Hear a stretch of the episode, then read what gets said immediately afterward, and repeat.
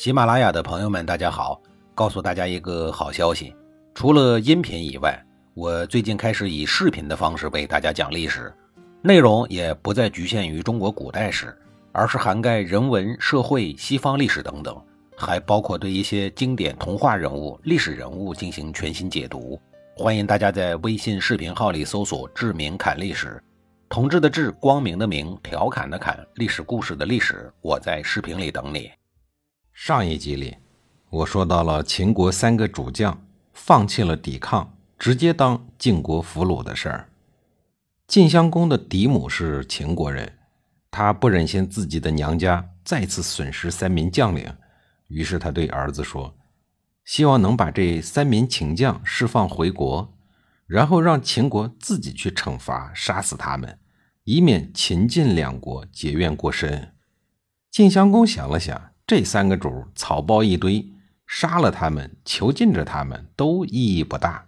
不如把这种不入流的角色还给秦国，下次再和秦国对阵，如果还是这三个人，那么晋军获胜就是板上钉钉了。随后，他答应了母亲的要求，将三个人释放回国。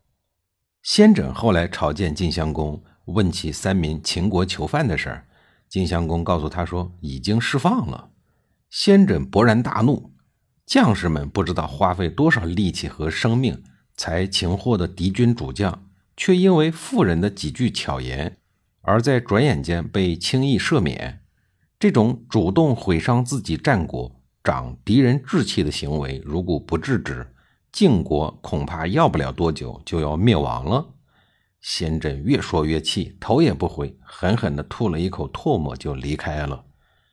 晋襄公也醒悟了，连忙派人去追赶，但是为时已晚，三名战犯已经渡河远去。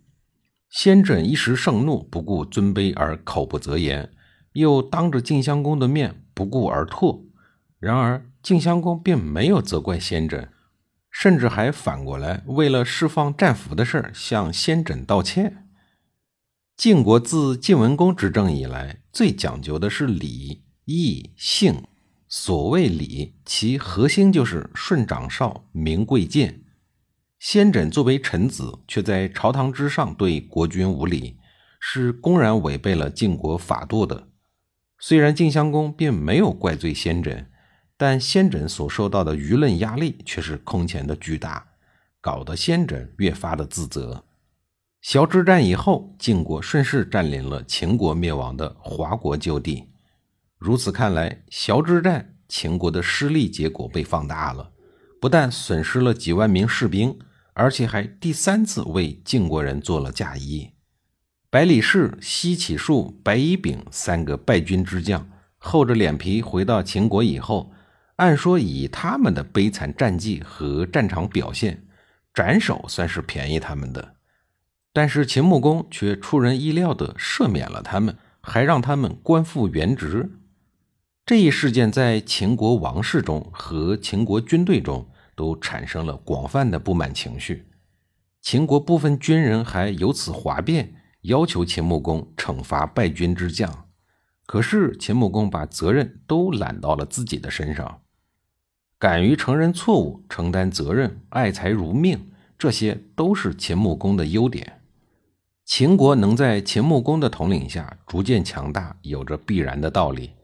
作为一代雄主，虽然大半辈子行善积德，免费为晋国做了几次嫁衣，遇到事儿也不冲动，俨然一个老好人。但是他的眼光是超前的，这一点后来居上的秦孝公颇成其遗风。他们最大的愿望就四个字儿：东晋中原，好让秦国人从固封了数百年的陇地中走出去。彻底甩掉中原人所谓的“西戎”的帽子，但要实现这个目的很艰难，因为秦国摊上了晋国这个经常说话不算话的倒霉邻居。庆幸的是，满腔热血与豪情的秦穆公拥有两个治世之能臣，这就是眼下的三个败军之将的老爸。对了，崤之战中还有一个改变历史、令人感动的小人物值得一提。这个人就是牛贩子玄高。事成之后，玄高并没有接受郑国国君的封赏，而是举家离开了郑国，可谓是功高不受赏，劳苦而不自禁。小之战硝烟未散，同年八月，北方的戎狄人攻打晋国，晋襄公决定给日渐嚣张的戎狄人一记重拳。晋襄公并没有因为先轸唾弃他，进而怨恨他。而是着重提拔先轸为讨伐戎狄人的中军元帅，先轸的军队又一次大获全胜。晋国的将坛新秀稀缺，还俘虏了白狄的国君。眼看胜利在望，先轸突然脱下了头盔与铠甲，冲入到戎狄人的军队中，瞬间搏杀了数十名戎狄士兵。戎狄人大惊失色，连忙下令放箭，无数支利箭划破了历史的天空。将先轸射成了刺猬，先轸身中数十箭，仍然勇猛如神。